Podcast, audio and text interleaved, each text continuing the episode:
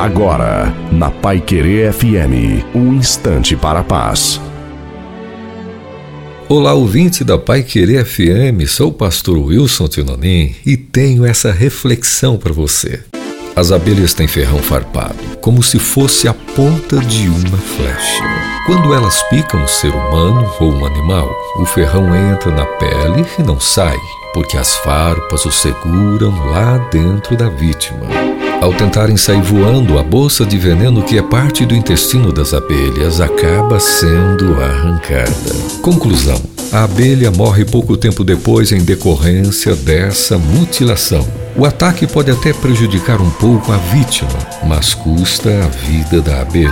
Obviamente que no caso das abelhas isso se trata de um instinto. Mas com o ser humano acontece algo parecido. Quem vive a todo momento tentando atacar pessoas por meio de fofocas, traições, intrigas, destilando ódio, vomitando rancor e mágoa, pode até incomodar momentaneamente a sua vítima, mas sempre acaba vítima de sua própria maldade. E você vai perceber que não há felicidade na vida de quem vive assim. Cuidado! Para muitas situações da vida, o efeito do veneno será mortal para quem o aplica. Que Deus continue abençoando a nossa vida. Amém.